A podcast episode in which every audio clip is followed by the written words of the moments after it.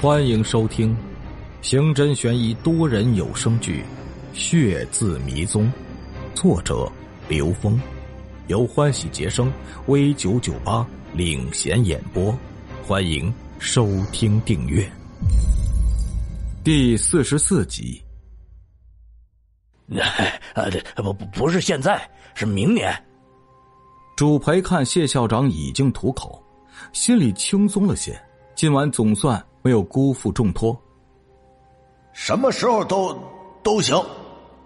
谢校长意识模糊，在学校里我说的算，不就是不不就是呃对了，呃，他找我办什么事儿来着？谢校长努力的想，他能想起来的只有茅台酒的味道不错。他干脆不再想，他伸出肥胖的手在桌子上摸索着。乔主任急忙把云烟递上去，谢校长手里拿着东西就不动了。乔主任松了一口气，事情办成了，孩子明年上学有指望了。他感到有些尿意，活了三十多年，头一次喝这么多酒。他在主培耳边悄悄说了一句话，就起身朝包厢外走去。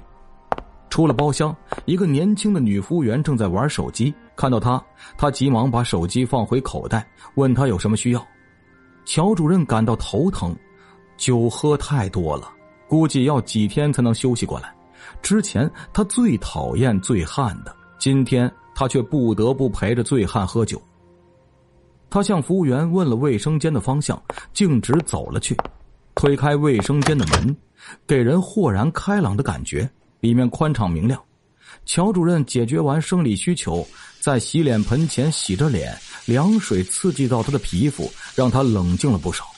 他抬起头，镜子中一个男人站在他身后，他受到惊吓，猛然回身，他看到一张陌生的脸，他明白眼前的人是谁，没有想到他会跟踪到这里来，他相信这次不再是警察的安排，是。是你吗？他试探的问道。来人没有掩饰，他和进进出出饭店的食客没有太大区别，唯一的区别是他带着仇恨来的。他要在这里杀死我吗？当年的事情，我很遗憾。乔主任双手支撑着洗脸盆，他痛苦的闭上眼睛。如果当年他能坚持，事情就会不一样。你要报仇，我没有意见。他想着，刚把孩子的事情办好，就要和孩子说再见了。我不光要杀你，还有你的儿子和老婆。他第一次开口了，好像长时间没有说话一样。他说的很慢，语气很平淡。你不能，所有的事情都和他们无关。乔主任加快了语气，他不能让他看出自己的胆怯，他有能力保护自己的家庭。一个醉醺醺的男人在朋友的搀扶下进了卫生间，乔主任看着他们，心里想：现在呼救有机会逃出去吗？客人完全无视他们的存在，很快离开了。乔主任再次陷入了僵局。时间不多了，我长话短说。如果不想他们出事，就按照我说的去做。他塞给他一团纸，记住，按照我说的去做，你的家人会没事，你也会没事。你，你原原谅我了？乔主任不敢相信的反问：“那要看你的表现。”说完，他后退了几步。乔主任打开纸团，上面密密麻麻写了几行字：“回去再看吧。当年你做的事情害死了李小梅，现在你要做相同的事情来弥补。给你三天时间，我要看到效果，不然我还会拜访你的。”他若无其事的走出了卫生间。他知道酒店里有警察在秘密保护着乔主任。他不能久留。他离开之后，乔主任展开了纸团，上面写的事情果然像他说的那样，对他来说是小事儿，但这样会害死另外一个人的。有人进来，他急忙把纸团藏在身上，低着头从来人身边侧身而过。新进来的人看到乔主任安全的离开，悬着的心才放下。乔主任进卫生间之前，只有一个醉汉和他的朋友进来，他们是酒店里的常客，不会是凶手。但看到乔主任长时间不出来，他还是不放心。他进来看看乔主任安全，他的任务圆满完成。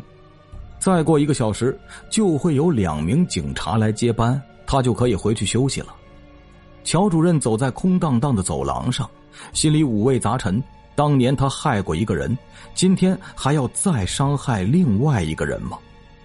他站在包厢门口，出神的想了很久。不管如何，家庭最重要。他不允许任何人、任何事情伤害到他的家庭。包厢的门打开了，主陪一脸轻松的走出了包厢。你怎么跟这儿站着呢？快进去吧。主陪言语中带着责备，乔主任走进包厢，空气中弥漫着酒精的气味，让他很不舒服。谢校长趴在桌子上打着呼噜，校长带来的朋友正在想办法把他叫醒。终于可以回家了。鲁芳坐在办公室里，对着电脑发呆，他得抓紧时间找另外一个素材了。现在他对报道连环凶杀案已经不感兴趣了。他万万没有想到乔主任也会牵涉其中。之前觉得他能做到首席记者一定很厉害，没有想到他也做过违背职业道德的事情。那件事情之后，乔主任也没有为难他，好像什么事情都没有发生过一样。他也没有再联系文松，他不知道该怎么面对他。办公室外传来脚步声，声音雄壮，在走廊里回响，像是部队在行军一样。公司的同事都不由自主转脸朝门口看去。文松带着孙文静和何俊涛，一脸严肃的走了进来。鲁芳急忙低头，不想和他们打照面。有人想阻止他们，孙文静拿出警官证。我们找乔主任，很快就会离开。所有人都惊呆了。他们看着文松三人走进了乔主任的办公室，他们马上议论起来：“哎，怎么会有警察找上门啊？